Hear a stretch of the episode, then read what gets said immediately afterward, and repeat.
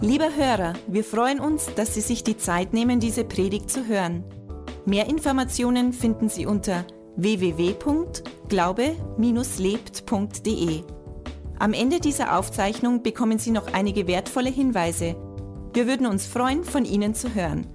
Wir wünschen Ihnen viel Freude und wertvolle Erkenntnisse beim Hören.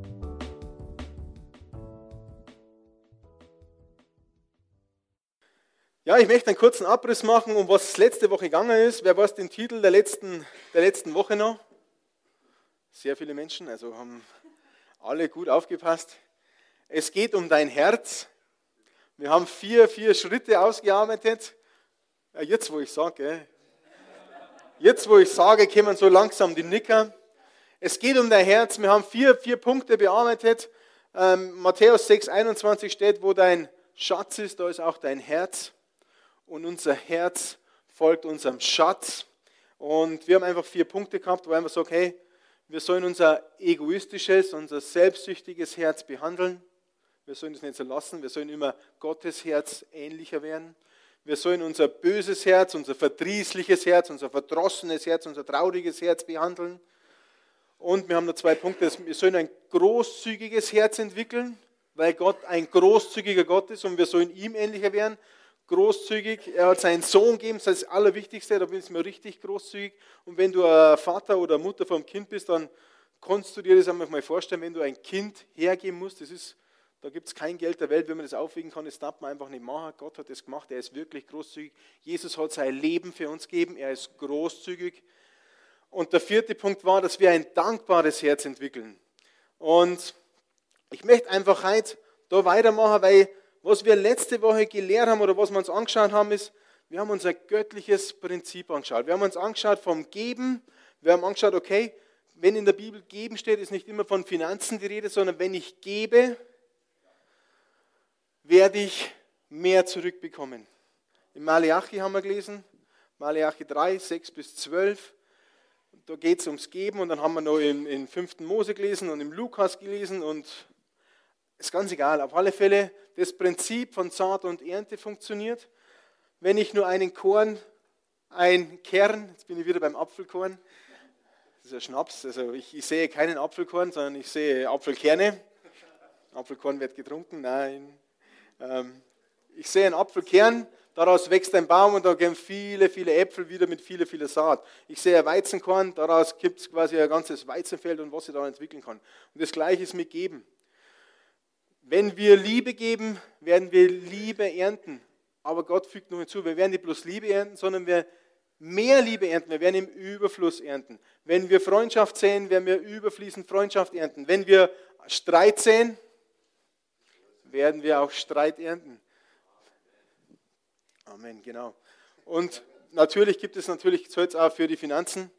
Wenn wir unsere Finanzen geben ins Reich Gottes, werden wir auch wieder mehr zurückbekommen. Das haben wir uns letzte Woche angehört und angeschaut und wir, ich fange einfach nahtlos äh, weiter. Und wenn du heute da bist und du fragst dich, oh, ich bin eigentlich in der Kirche und jetzt predigt er davon von Finanzen, das ist eigentlich genau der Grund, warum ich nicht in die Kirche gehe. Ähm, weil immer so das Vorurteil da ist, ja, die Kirche, die ist ja nur an, an unserem Geld interessiert. Und ich habe letzte Woche schon ein bisschen eine provozierende Aussage getroffen und die treffe ich aber heute wieder weil, ich fest daran glaube, dass es stimmt. Gott ist interessiert an deinen Finanzen. Gott, nicht die Kirche, nicht der Pastor, nicht irgendeine Organisation. Gott ist interessiert an deinen Finanzen, weil er an deinem Herz interessiert ist. Matthäus 6,21. Wo dein Schatz ist, ist auch dein Herz. Und Gott möchte dein Herz haben. Das ist eben das Allerwichtigste. Ähm, in der Bibel, wir könnten auch viel über Glauben reden, Glauben predigen. Unsere Glaubenswurzeln sind ja auch äh, von Rema und von Kenneth Hagin und der, der Auftrag ist, hey, go and teach my people faith. Geh und lehre meine Menschen Glauben. Wir lernen ganz oft im Jahr über Glauben. In jeder Predigt lehren wir über Glauben. Über 500 Bibelstellen gibt es, wo das Thema Glauben behandelt wird in der Bibel. Aber es gibt über 2000 Bibelstellen, wo die Bibel über Finanzen lehrt über 2000 Bibelstellen. Warum ist das so viel? Warum ist das wichtig? Ich glaube, weil Gott weiß, wie sehr wir mit diesem Thema zum Kämpfen haben. Glauben nur 500 Mal, das haben wir irgendwann mal Kraft. Irgendwann haben wir gecheckt, wie wir glauben können. Mit Finanzen sagt er, okay, da muss ich viermal so viel lehren, dass die Menschen das kapieren, was mein Herz ist, wie mein Wesen ist, wie großzügig ich bin. Und deswegen lehren wir auch über Finanzen. Das ist genauso unser Auftrag, wie wir unser Glauben lehren, als wir über Finanzen. Der Spruch, den mir viele vielleicht sagen, Geld verdirbt den Charakter, ich sage, das stimmt nicht. Geld verdirbt nicht den Charakter, Geld ist ganz neutral. Dein Umgang mit Geld zeigt deine Herzenseinstellung. Die offenbart deinen Charakter. Der andere Spruch ist, wie wir in Bayern so sagen, bei Geld hört die Freundschaft auf, bei Geld hört die Freundschaft auf. Ähm, auch, sage ich jetzt ehrlich, ganz nicht biblisch, in der Bibel steht es genau andersrum. Beim Geld fängt erst Freundschaft an, fangen Beziehungen erst an, kann Gott erst Gemeinschaft bauen mit dir. Und deswegen äh, geht es heute um einen Test. Heute geht es um einen Test. Der Titel der heutigen Botschaft merken wir, ich frage es nächste Woche ab. Welcher Test? Zwei Wörter, ihr kennt euch das merken, oder? Welcher Test? Vielleicht kennst du die Situation, vielleicht warst du mal Schüler. Wer war mal Schüler? Ein paar Leute sind in die Schule gegangen, okay. Ein paar schicken wir noch. Wer ist Schüler gerade? Ja, genau, wer ist Schüler? Und vielleicht kennst du die Situation, du gehst in der Früh ins Klassenzimmer und auf einmal sagt der, der Lehrer, gut, Tische auseinanderschieben, baut in der Mitte so einen Ordner wo der Buch auf, wir schreiben jetzt einen Test. Oh, Schüler, oh, Kacke, welcher Test? Was muss ich machen? Hast du gelernt? Keine Ahnung, um was geht es eigentlich? Was haben wir überhaupt für Fach? Also, ich, ich, mir da meinen Sohn, ich komme mir da meinen Sohn und Samuel so richtig vorstellen. Um was geht es denn eigentlich? Ist erst 8. Ich bin noch nicht mehr wach. Und ich denke oft, uns Christen geht es vielleicht oft genauso, dass wir nicht mal wissen, dass Gott einen Test für uns vorbereitet hat. Und es geht um einen Test.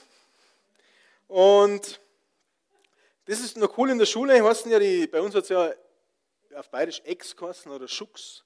Ähm, jetzt heißen es ja, oder haben es vielleicht früher auch schon, ich habe es nicht gewusst, Lernzielkontrolle. Ja. Also die schreiben jetzt Lernzielkontrollen.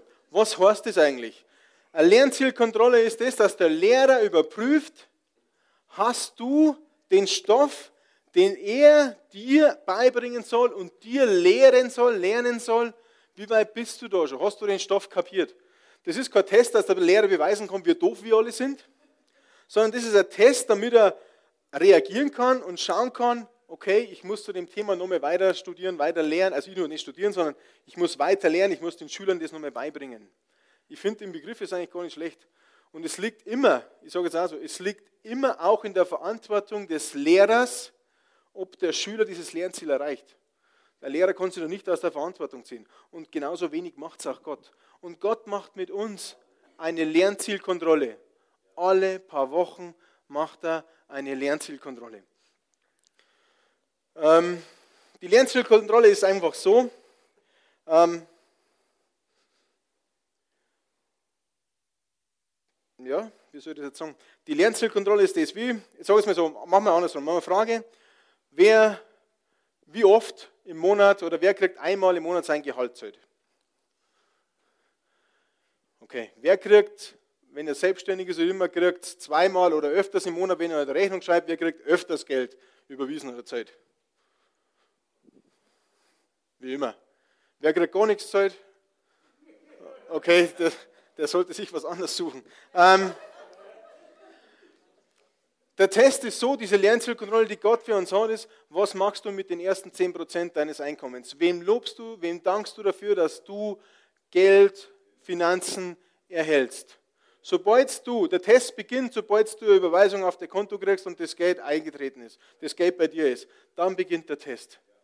Und mein Ziel ist jetzt heute, das Ziel der heutigen Predigt, da könnt ihr euch mal darauf einstellen und darauf vorbereiten, das Ziel ist heute, dass wir uns anschauen, dass den Zehnten geben, unser, den Zehnten von unserem Einkommen ins Gotteshaus zu geben, dass das biblisch ist, dass es ein göttliches Prinzip ist, dass das vor dem Gesetz war, dass das bei dem Gesetz war, dass das nach dem Gesetz war, dass das unter Jesus war, dass das gültig ist vom Anfang der Schöpfung bis zu dem, dass Jesus wiederkommt. Das ist ein wirklich göttliches Prinzip, das heute für uns noch, noch gültig ist und Lasst uns einfach schauen. Es ist nämlich so, meistens gehen die ersten 10% bei uns ja irgendwie weg. Sozialversicherung, Finanzamt, Kreditkartenausgleich, Konto überzogen, was der Geier, lauter seine Geschichten. Aber alle, oder an die Bank. Aber alle diese Behörden, Unternehmen, Banken, die haben nicht die Kraft und nicht die Macht, die restlichen 90 Prozent unseres Gelds zu segnen und daraus mehrer zu machen. Das hat nur Gott. Gott kann aus den restlichen einfach den restlichen 90 Prozent an Segen machen. Und das schauen wir uns einfach an. Lasst uns in die Bibel gehen, lasst uns in, in das Wort Gottes schauen, in Malachi 3, 6 bis 12. Wir fangen da mal an. Malachi, wer es nicht weiß, ist das letzte Buch im Alten Testament. Im ersten Teil der Bibel, wie ich so schön sage, weil heute hört sich so alt an, das Gute heute genauso. Da steht, denn ich, der Herr, verändere mich nicht. Deshalb seid ihr, die Kinder Jakobs, nicht zugrunde gegangen. Und wichtig ist bei, passt bitte auf, wichtig ist, wer spricht da? Da spricht Gott. Ich, der Herr, Gott ganz persönlich spricht da. Und er sagt, er verändert sich nicht. Er verändert sich nicht. Es gibt keinen Gott des Alten Testaments und einen Gott des Neuen Testaments. Es gibt keinen, weil es ist einfach so, vielleicht haben manche das einfach im Gefühl, dass der Gott vom Frühjahr, der war schon relativ hart, Fluch und Segen und Bestrafung und Tieropfer und Blut und alles Mögliche, was man so im Alten Testament liest. Und irgendwann sind wir zwischen Malachi und Matthäus in den 400 Jahren, wo einfach nichts, kein Buch jetzt da ist, wo wir nicht wissen, was da passiert ist, hat Gott einen Imageberater gehabt, einen Unternehmensberater ist zu ihm gekommen und hat gesagt, hey Gott, das ist, du bist schon ein bisschen krass wir müssen schauen, dass du mehr, mehr, mehr freundlicher rüberkommst. Gell? Wir müssen eine, Image-Kampagne vorschalten, wir müssen mehr Werbung machen. Du musst ein bisschen freundlicher sein. Schick doch mal deinen Sohn, der ist doch so nett, der ist nicht so grantig wie du. Ähm, nein, das ist alles Schwachsinn. Gott ist der gleiche, früher, heute und in alle Ewigkeit. Und er schreibt es da selber, ich verändere mich nicht. Er verändert sich nicht. Der Gott ist immer schon der gleiche. Lass uns weiterlesen, am 7. Seit den Tagen eurer Väter seid ihr von meinen Satzungen abgewichen und habt sie nicht befolgt. Kehrt um zu mir, so will ich zu euch kehren. Spricht der Herr, der Herrscher. Immer wieder wiederholt Gott, wer spricht, dass die Leute wissen, wer das jetzt wirklich kennt. Von ihm selber. Aber ihr fragt, worin sollen wir umkehren? Darf ein Mensch Gott berauben, wie er mich beraubt? Oh, jetzt wird es ein bisschen härter. Okay, Gott, kann man das ein bisschen anders umschreiben? Kann man das ein bisschen schöner sagen? Ist schon ein bisschen krass. Das Volk fragt, aber fragt, worin haben wir dich beraubt? In den Zehnten und in den Abgaben. Jetzt geht es weiter. Also Gott ist da richtig krass. Also mit dem neuen, unserem Sprachgebrauch ist ja schon sehr gut. Mit dem Fluch seid ihr verflucht worden, denn ihr habt mich beraubt. Ihr, das ganze Volk, bringt den Zehnten ganz in das Vorratshaus, damit Speise in meinem Haus sei und prüft mich doch dadurch, spricht der Herr der Herrscher. Ob ich euch nicht die Fenster des Himmels öffnen und euch Segen in überreicher Fülle herabschütten werde. Und ich will für euch den Fresser schelten, dass er euch die Frucht der Erde nicht verdirbt und dass euch der Weinstock auf dem Feld nicht fruchtleer bleibt, spricht der Herr der Herrscher und alle Heidenvölker werden euch glücklich preisen, denn ihr werdet ein Land des Wohlgefallens werden, spricht der Herr der Herrscher. Wir haben vorher geschaut, Gott spricht. Er verändert sich niemals. Er spricht vom Berauben, dass wir ihn berauben, dass wir unter dem Fluch stehen, wenn wir ihn berauben. Aber Achtung, und dass wir den Zehnten bringen sollen, ins Vorratshaus bringen wollen, damit Speise da ist. Ähm, das Vorratshaus ist einfach die Kirche, einfach mal zum Sehen. Und Gott sagt uns aber, er prüft mich doch. Was wir uns anschauen, ist ein Test, der auf zwei Seiten funktioniert. Das ist aber der einzige Test, wo wir Gott testen müssen. Wir, Gott testet uns alle paar Wochen. Er testet, er schaut an, wie ist unser Herz. Haben wir schon ein großzügigeres Herz bekommen? Haben wir schon ein dankbareres Herz bekommen? Ist unser Herz schon ähnlicher geworden wie, wie sein Herz?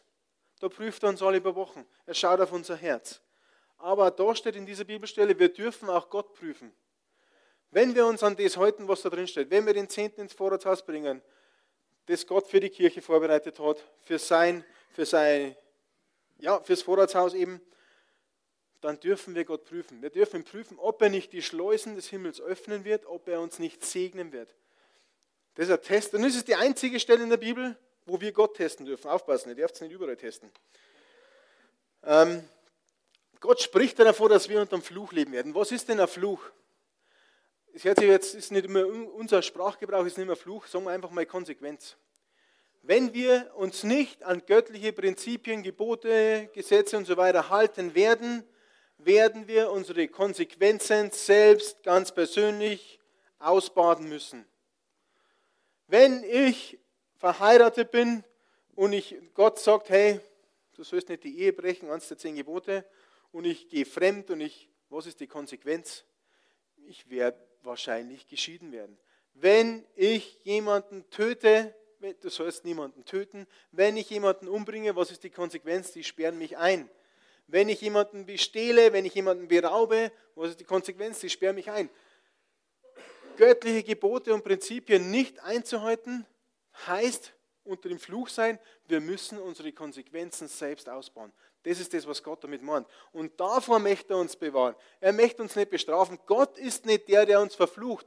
Er sagt uns nur, wenn wir das nicht so machen, dann lebt ihr unter dem Fluch. Dann, kommt's, dann ist alles, was ihr macht, so unter dem Fluch, weil der Herrscher dieser Welt ist nicht Gott, sondern ist unser Zerstörer, ist der Feind, ist der Teufel. Das ist der Herrscher, der möchte nicht, dass du diese göttlichen Prinzipien und Wahrheiten kennenlernst. Er möchte, dass du weiter unter dem Fluch bleibst und unterdrückt wirst. Aber Gott möchte es, dass wir das kennenlernen. Und jetzt auch nochmal wichtig, das ist nicht, sind nicht die Worte der Kirche, das ist nicht die Worte als Pastor, sondern Gott spricht diese Worte. Also Beschwerdebriefe bitte gleich ganz nach oben schicken. Ähm, es sind schon krasse Worte und ich möchte einfach jetzt mal mit euch anschauen, ein paar so theologische Ansichten ausräumen, die vielleicht unter uns Christen, wenn du Christ bist, äh, die so rumschwirren und sagt, okay, hey, das steht doch im Alten Testament. Das geht doch nicht mehr, wir leben doch mit Jesus jetzt im Neuen Testament. Dann sage ich dir eins, ich glaube, jeder Pastor war froh, wenn Gott diese paar Verse, sage jetzt mal 15, 20 Verse, ein bisschen weiter nach hinten gerutscht hätte ins Matthäus-Evangelium, ähm, weil dann das im Neuen Testament steht, dann hätten wir alle keine Diskussion. Ähm, aber ich bin mir sicher, Gott hat das genau, wie auch jedes einzelne Wort an der richtigen Stelle in der Bibel steht, auch dieser Vers an der richtigen Stelle weil es ein Test ist, weil Gott unser Herz testen möchte. Und ja, ich schaue nochmal an, der zweite Grund, warum es da steht und warum, wir, warum es um den Zehnten geht, warum der Test mit dem Zehnten verbunden ist, weil die Zahl 10 in der Bibel immer mit einem Test verbunden ist. Ich steuere euch jetzt einfach mal ein paar Fragen und ich möchte, dass alle laut antworten, jetzt gleich rausschneidet, äh, was die Antwort ist. Das sind nicht so schwierige Fragen. Also, wie viele Plagen gab es in Ägypten? Zehn. Wie, ich hätte fragen können, wie oft hat Gott das Herz vom Pharao getestet? Zehnmal. Wie viele Gebote gibt es? Sehr gut. Jetzt stelle ich nur eine Frage, vielleicht wisst ihr nicht die Antwort darauf, aber ich gebe euch einen Tipp. Bei den Antworten ist ein Muster. Ja, aufpassen. Wie oft hat Gott den Glauben der Israeliten in der Wüste getestet? Zehn. Wie viele Tage wurde Daniel getestet? Wie viele Jungfrauen in Matthäus 25, wie viele Jungfrauen in dem Gleichnis sind getestet worden? Wie viele Apostel und Jünger sind Jesus gefolgt? Richtig aufpasst. Es war jetzt ein Test. Also, es ist nicht immer, es ist nicht immer die Zahl 10 die richtige Antwort. Wenn du noch im Religionsunterricht bist, sag bei jeder Antwort Jesus, das passt über. Also Zehnten geben ist einfach ein Test. Und wir müssen einfach den Test bestehen und wir dürfen Gott testen. Und ich möchte mir euch jetzt auch schon das Zehnten geben wirklich vor dem Gesetz war, weil er sagt, okay, steht ja im Alten Testament. Ich möchte sagen, es war weit vor dem Gesetz, es war während des Gesetzes und es war nach dem Gesetz. Lassen wir das gemeinsam anschauen. Und Vielleicht ist noch ein anderer Begriff, okay, äh, Zehnten geben, das gilt doch jetzt nicht mehr für uns. Wir leben doch jetzt unter der Gnade Gottes, unter der Gnade durch Jesus. Und wenn du heute da sitzt und du verstehst Bahnhof, willkommen im Club. Ähm, wenn man mit überheiligen Christen immer wieder redet und man hört, ah, wir leben unter der Gnade, was wird damit überhaupt gemeint und so weiter. Ich möchte mit dem ein bisschen aufräumen. Ist Zehnten geben noch biblisch? Ist es so? Ähm, sind diese Gebote die Gesetze, die Gott mir aufgestellt hat, die göttlichen Prinzipien, die Gott im Alten Testament für uns aufgestellt hat, sind die heute noch wirksam, sind die für heute uns gültig? Ich stelle jetzt einfach, oder mach das, Johannes, kann ich mal dein Geldbeutel haben? Wunder, ein wunderschöner Geldbeutel. Ähm, ja, passt, danke. Es ist jetzt einfach so, ich habe jetzt an Johannes sein Geldbeutel genommen, ich muss ihn mir eigentlich gar nicht zurückgeben, weil ich lebe unter der Gnade. Die Gesetze, ich soll nicht stehlen, das Gebot, du sollst nicht stehlen, das gilt ja für mich nicht mehr, oder?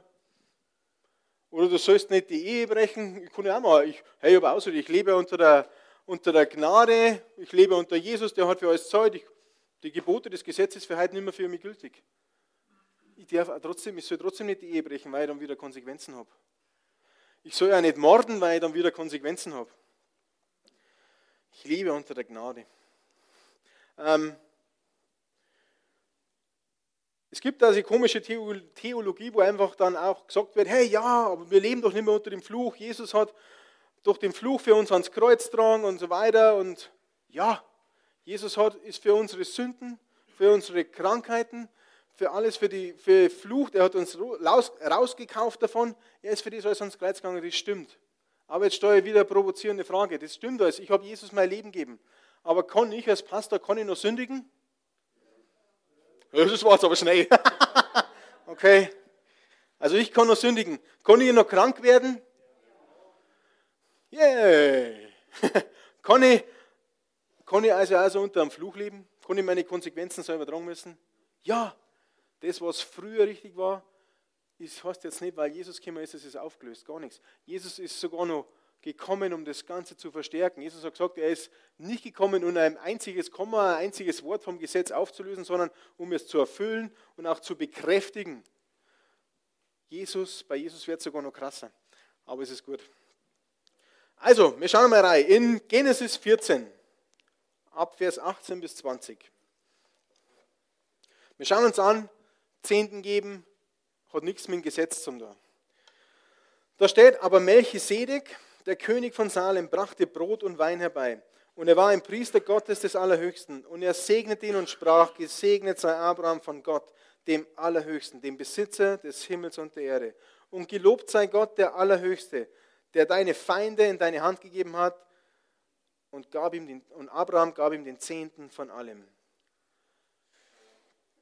Der Melchisedek, König von Salem, auch Friede, König, König des Friedens und so weiter genannt, ähm, der taucht nur ein einziges Mal in der Bibel auf. Der hat keinen Vater, keine Mutter, der ist erschienen und dann ist er wieder zurückgegangen. Und wenn man streitet, man kann gar nicht streiten davor, dieser Melchisedek ist ein, zumindest ein Typus, wenn nicht sogar Jesus selbst da gekommen ist, zum Abraham runter. Und das Ganze war 500 Jahre vor dem Gesetz. 500 Jahre vor dem Gesetz. Also mit, mit dem Gesetz und mit dem ganzen Gnadengedöns und mit dem Thema gar nichts zu tun. Es war vor dem Gesetz. Melchisedek, Typus für Jesus und Abraham gibt Jesus den Zehnten. Da war das schon im Prinzip. Wem gehört der Zehnte? Levitikus 27, 30. Da steht, alle Zehnten des Landes, sowohl von der Saat des Landes als auch von den Früchten der Bäume, gehören dem Herrn. Sie sind dem Herrn heilig. Darum kann Gott zu uns sagen, was ist los? Findest du das witzig? Darum kann Gott zu uns sagen, bringt den Zehnten in mein Vorratshaus, weil es ihm gehört. Er ist der Eigentümer. Es, ist, es kommt von ihm. Jakob hat eine Zehnten gegeben, 400 Jahre vor dem Gesetz und so weiter. Hat das immer gemacht. Im Gesetz ist es dann auch gestanden. Und zur dritte komische Theologie, die vielleicht rumschwirrt, dass Christen sagen, warum sie den Zehnten nicht geben, sagen, okay, ich mache nur das, was Jesus sagt. Wenn es Jesus sagen würde und Jesus hat es nicht gesagt, dann würde ich das machen. Jetzt stelle ich mir eine Frage, wenn Jesus Christus, der für uns ans Kreuz gegangen ist, der sein Blut für uns vergossen hat, wenn der persönlich sagen würde, hey, Johannes, gib den Zehnten. Das ist dann machen. also wir haben das nicht einstudiert, also man sieht es, er zögert noch. Wir entwickeln ein großzügiges, dankbares Herz, genau, der Johannes ist mittendrin. Wenn es Jesus sagen würde, ganz persönlich zu uns als Christen, dass wir das machen sollen. Wenn es im Neuen Testament steht und Jesus sagt es persönlich, darf man es dann machen? Ja, auf alle Fälle. Aufpassen. Matthäus 23, Vers 23. Es steht, wehe euch, also da spricht Jesus, wehe euch, ihr Schriftgelehrten und Pharisäer, ihr Heuchler, dass ihr die Minze und den Anis und den Kümmel verzehntet und das Wichtigere im Gesetz vernachlässigt, nämlich das Recht und das Erbarmen und den Glauben. Dieses sollte man tun und jenes nicht lassen. Jesus spricht zu den Pharisäern. Er sagt, er sagt den Pharisäern, er schmeißt ihnen vor, dass sie alles verzehnten, aber dafür Recht, Erbarmen und Glauben noch ein bisschen vernachlässigen. Aber unten sagt er in dem einen Satz, dieses sollte man tun. Jesus sagt, verzehnten, dieses sollte man tun und jenes nicht unterlassen. Beides ist wichtig. Es gibt jetzt eine Waage, die fällt vielleicht auf die andere Seite und die fällt auf die Seite. Die Pharisäer haben, haben den Zehnten hergegeben und haben trotzdem nicht das richtige Herz dazu gehabt und haben den Glauben richtig gelebt. Ist auch schlecht. Es gibt Menschen, die leben jetzt den Glauben, die haben das richtige Herz, die haben die Liebe Gottes in sich, sie geben das weiter, aber sie geben den Zehnten. Gott sagt, beides ist wichtig. Wir dürfen das eine nicht vernachlässigen. Im 2. Chronik 31,4 ähm, brauchen wir jetzt, da geht es um das, der, der Prophet Hesekiel findet, glaube ich so wie es war, findet eine Schriftrolle und dem Volk, und dem Volk Israel geht es in der Zeit gerade recht schlecht und der sieht dann in dieser Schriftrolle, wow, ich habe rausgefunden, hey, wir geben nicht den Zehnten, wir bringen unseren Zehnten nicht ins Vorratshaus, deswegen geht es uns eigentlich so dreckig und schlecht unserem Volk, deswegen äh, leiden wir Mangel. Er geht zum König, zum Hiskia und sagt, oh, wir müssen das ändern, dann wird Gott uns wieder segnen. Wir müssen umkehren. Und der König glaubt es dem Propheten, er hat es dann eingeführt, hat es gemacht, ähm, damit das Volk jetzt wieder gesegnet wird. Mit dem Zehnten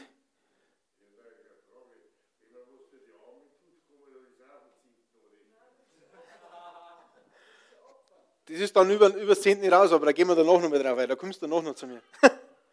Also, unser Zehnter ist dafür da, dass Nahrung in Gottes Haus ist.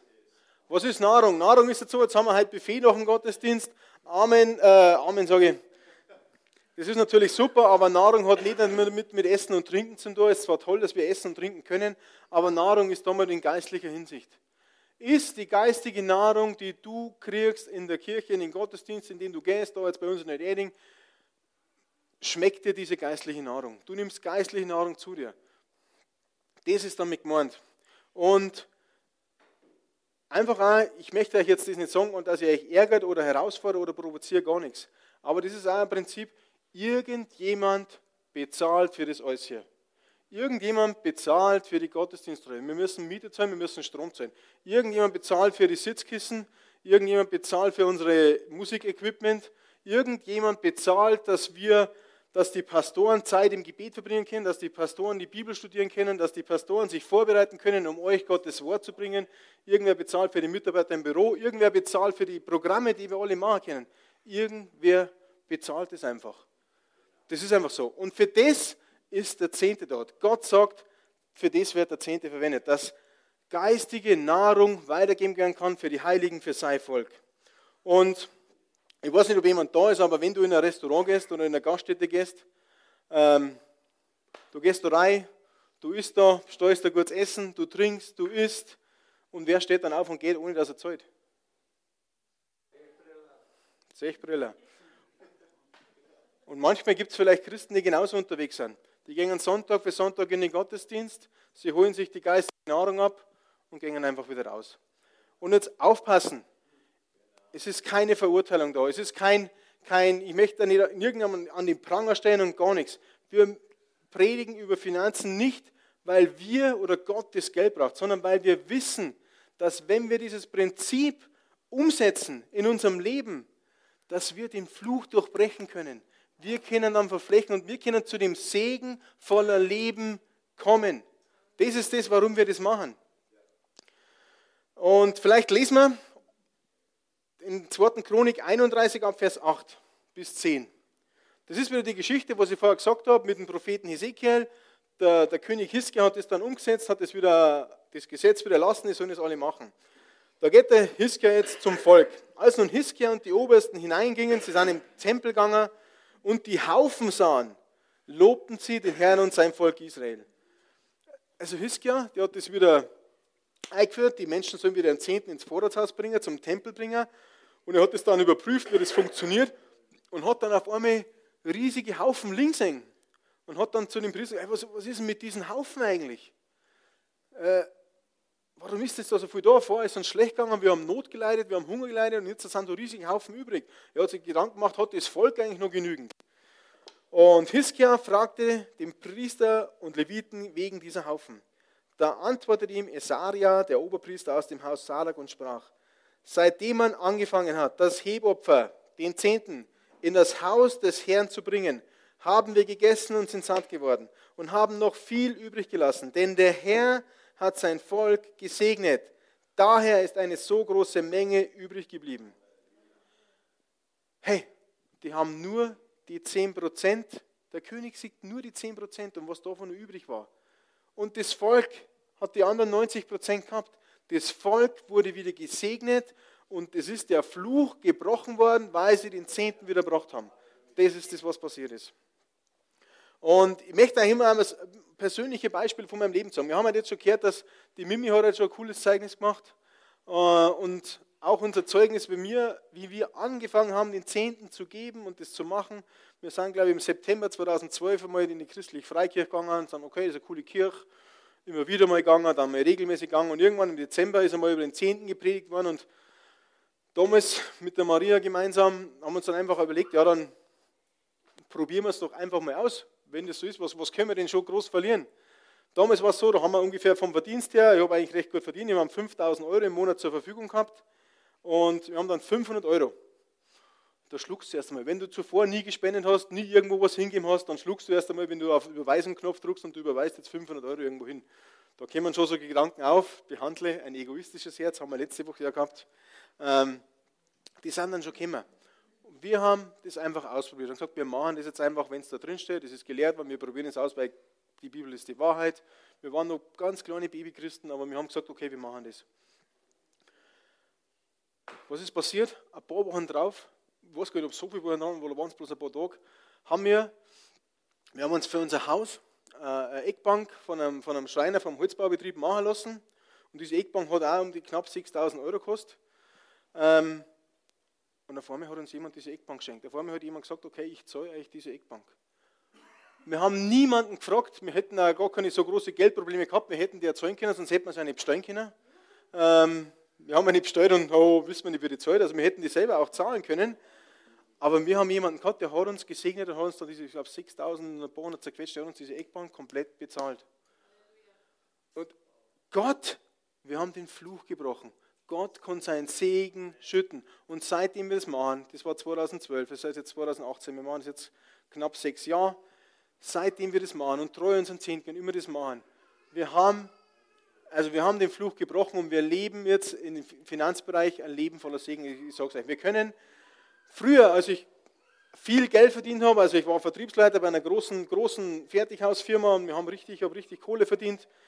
Als wir das verdient haben, ist nie Geld übrig geblieben.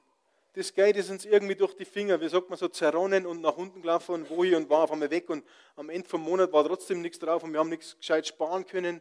Wir haben nichts auf Zeiten gebracht, es war weg.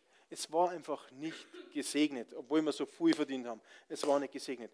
Seit wir das machen, wir bringen Geld auf Zeiten, wir sparen, wir können andere Menschen unterstützen, wir können unseren Zehnten geben, wir können Opfer geben, wir können Projekte unterstützen und wir geben einfach immer gern Menschen und helfen einfach.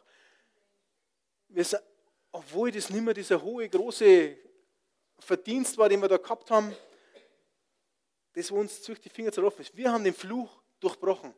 Ich habe hab auf der gehört, ich kann mir den Zehnten geben nicht leisten. Das ist ein guter Spruch. Das stimmt, ich kann mir den Zehnten geben nicht leisten, wenn ich nicht den Zehnten gebe. Sondern ich kann mir den Zehnten geben erst leisten, wenn ich den Zehnten gebe. Weil erst wenn ich den ersten Schritt mache und den Fluch durchbreche, dann kann ich es mir leisten. Dann wird Gott die restlichen 90 Prozent segnen. Und das verspreche ich euch, das funktioniert, das ist ein göttliches Prinzip, göttliche Wahrheit, die in meinem Leben funktioniert, die ja bei vielen, vielen anderen Menschen funktioniert. Und das führt euch in ein Leben voller Segen. Und das wird die Schleusen des Himmels öffnen, so wie es drin steht. Halleluja. So, jetzt haben wir das gehört, jetzt haben wir das gelesen, was in der Bibel steht, aber was hat das jetzt mit unserem Leben zu tun? Wie können wir das ganz praktisch umsetzen? Ich brauche jetzt drei, drei Freiwillige. Ich gebe es euch wirklich jetzt die Chance, einmal wirklich Freiwillige, sonst bestimme ich die Freiwilligen wieder. Okay, keiner. Marise ist freiwillig. Johannes ist freiwillig. Francisco, Susanne, Kim, ja. Also es kann nichts passieren, es ist nur positiv. Dürft euch jetzt da vorne so schön aufstellen, nebeneinander. Machen wir ein Beispiel. Ich, Sebastian, ich habe jetzt eine neue Berufung. Ich gehe als äh, Großevangelisator in die Welt, gehe sechs Monate lang rum, gehe nach Afrika, Indien, überall und predige das Evangelium und, und bin einfach sechs Monate da, gehe auf Reise. Und ich sage, ich suche mir drei, drei kompetente Freunde aus und sage, hey, jeder von euch kriegt von mir einen Umschlag mit 10.000 Euro. Die 10.000 Euro, sage ich euch, von den 10.000 Euro, ich möchte gerne, dass ihr meine Familie versorgt. 1.000 Euro, jeder soll bitte 1.000 Euro im Monat der Maria geben, die Kinder geben. 1.000 Euro, die restlichen 9.000 Euro, die sind für euch, die sind für euch. Ist das ein Deal? Können wir uns darauf verlassen? 10.000, 1.000 der Maria, 1.000 der Maria. Okay, ich gehe jetzt, gehe in die weite Welt. Nach drei Monaten rufe ich mal bei der Maria an oder vielleicht komme ich mal auf einen Kurztrip schnell nach Hause. Und ich rede mit der Maria und frage, wie funktioniert das? Bist du versorgt? Kriegst du? Die Wäsche ist wieder dreckig, genau, ich muss zur Maria wieder. Ich habe bloß zwei Unterhosen, also ich muss alle drei Tage.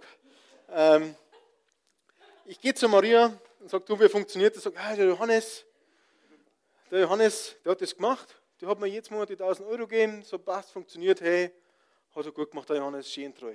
Die Marisse, die Marisse liegt unserer Familie so am Herzen, die sagt, okay, ich gebe der Maria sogar 2000 Euro und 8000 hat es für dich gehalten. Susanne, jetzt musst du leider durch. Die Susanne, die Susanne hat sich überlegt, oh, 1000 Euro, 1000 Euro ist aber jetzt schon viel. Ah, ich, ich gebe am ersten Monat mal 700 Euro der Maria. Im zweiten Monat, 700 ist auch noch viel, sagt 400 hat es der Maria gegeben und ab dem dritten Monat hat es sogar gar nichts mehr gegeben. Das ist jetzt nur gespielt, gell? ähm, wie würde es mir gehen? Was nicht ich machen? Wenn ich jetzt der war, sag, ich habe vertraut, ich habe gesagt 10.000, 10.000, 10.000, es waren nur 1.000 Euro, der Rest kennt es behalten, 1.000 Euro für meine Frau. Jesus beschreibt uns als Kirche, als Ekklesia, als Gemeinschaft der Herausgerufenen, als Kirche, als seine Braut. Jesus hat gesagt, er kommt wieder. Wir haben gehört, dass von Jesus, von Gott die Finanzen kommen. Gott gibt uns das und sagt uns, hey, sorgt mit dem Geld, sorgt für meine Braut, bis ich wiederkomme. Sorgt für meine Braut, für meine Familie, für meine Kirche, für die Gemeinschaft der Herausgerufenen, sorgt für das, bis ich wiederkomme. Wir sind die Braut. Und das ist der Auftrag, der, den Jesus uns gegeben hat. Also Jesus kann dann auch ganz krass sein. Der sagt dann, okay, der Susanne, ich gehe jetzt wieder weg die nächsten drei Monate. Die war jetzt irgendwie nicht so treu. Die hat das jetzt irgendwie nicht so gemacht. Sage ich, okay, aber ich möchte die Maria, dass die mindestens die 3000 Euro hat. Dann sage ich, okay, Marisse, die war so treu, die war so treu, der gebe ich jetzt sogar mehr. Und die versorgt meine Familie. Der Johannes wird weiterhin gesegnet, er kriegt weiterhin monatlich die 10.000, gibt weiterhin das Reich. Wenn du glaubst, Jesus ist nicht so krass unterwegs, dann liest er das Gleichnis mit den Talenten, die er verteilt. Der, der treu war, der mehr als den gemacht hat, der das unterstützt hat, der seine Braut versorgt, Jesus Braut, den segnet Gott immer mehr. Gott sucht Menschen, die treu sind. Gott sucht Menschen, die einfach die göttlichen Prinzipien machen. durch die er fließen kann, durch die er einfach auch andere Menschen und seine Kirche segnen kann. Vielen Dank. Wer kennt das müde mehr? 10.000 Euro für jeden. Susanne, du kriegst das sogar noch von mir, schau.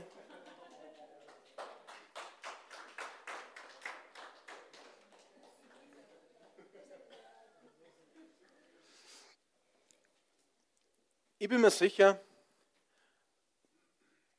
ich weiß es und ich glaube es daran, ich habe es persönlich erlebt, dass dieses göttliche Prinzip in deinem Leben genauso funktioniert. Und ich möchte ermuntern und ich möchte dich herausfordern, so wie wir das damals gemacht haben. Was kannst du denn verlieren? Versuch es einfach mal. Ich kann mir den Zehnten geben nicht leisten, bis ich den Zehnten anfange zu geben. Dann durchbrich erst den Fluch. Und stellt euch einfach vor, was passieren kann, wenn wir als christliche Freikirche heute Eding oder über alle Standorte hinweg, in Trostberg, Mühldorf, in Erding und alle weiteren Standorte, die jemals dazukommen werden, wenn wir dieses göttliche Prinzip leben werden, in was für ein Leben voller Segen jeder Einzelne und wir als Gemeinschaft treten werden, das wird der Hammer. Ich verspreche es euch. Und wisst warum ich das weiß und warum ich das jetzt predige und warum ich da so mit, mit Begeisterung einfach dabei bin? Wir haben gerade in der Vorbereitung für die Predigtserie und auch jetzt in der Vorbereitung für jeden einzelnen Abend, wir erleben gerade als Familie extreme Angriffe vom Feind. Der möchte gerade und extrem unseren Geldbeutel an, angreifen, der möchte unser Eigentum, unser, unser Elektrogeräte angreifen. Allein schon der Ofen geht kaputt, zweimal war einer da, dann geht äh, unsere Autos das dritte Mal in der Werkstatt, innerhalb von der Woche das erste Auto, die Radlager auf einmal kaputt, dann das andere Auto, irgendein Fehler, dann war äh, was auch immer. Am Freitag ist mein Auto wieder unterm Fahren liegen geblieben. Ich wollte in die Gemeinde, also ins Büro nach Trostberg fahren. Hm, geht einfach aus, geht nicht mehr springen an. Maria schleppt mich in die Werkstatt. Ein Fehler, den hat er noch nie gesehen beim Auto. Der Mechaniker weiß gar nicht, wie das funktioniert und wie das jetzt gemacht worden ist. Da hat sich irgendein Teil, hat irgendein äh, Sensor zerschlagen oder was auch immer. Wieder ein paar hundert Euro weg und wieder ein paar hundert Euro weg. Heute in der Früh sitzen wir wieder ins Auto oder heute Nachmittag dann, wie ich dahergefahren bin, eher schon. So wieder ESP, Systemfehler, zack, bumm, schon wieder. Gott möchte, dass wir euch diese göttlichen Prinzipien lehren, damit ihr in ein Leben voller Segen kommt. Aber es gibt einen Feind, der möchte das verhindern. Und der möchte auch mich jetzt gerade ins Zweifel bringen und sagen, hey, das stimmt doch alles gar nicht, was du da sagst. Der möchte mich ins Zweifel bringen, dass ich als Pastor nicht sagen kann, das ist so. Aber ich sage euch was. Das ist für mich ein Zeichen, dass wir auf dem richtigen Weg sind. Das ist für mich ein Zeichen, dass wir genau das Richtige predigen zur richtigen Zeit. Weil einfach das Wahrheiten sind, die der Teufel sagt, wenn die alle diese Wahrheit checken und kapieren, wow, kacke, dann geht es mir schlecht. Und ich sage euch eins, der, ich weiß gar nicht, wie ich das so krass sagen darf, der Teufel kann mich sowas vom... Jawohl! Ich, ich habe es ich hab's jetzt nicht gesagt, danke Günther. Und wenn ich zu Fuß nach Eding gehen muss, um euch die Sachen zu predigen, ich würde es auch machen weil es einfach göttliche Wahrheiten sind. Ich darf vielleicht unser Lobpreisteam wieder nach vorne bitten, wir kommen zum Ende. Und ich möchte am Ende einfach nur mehr für euch beten und mit euch beten. Und wir werden heute am Ende einfach auch nochmal Abendmahl feiern.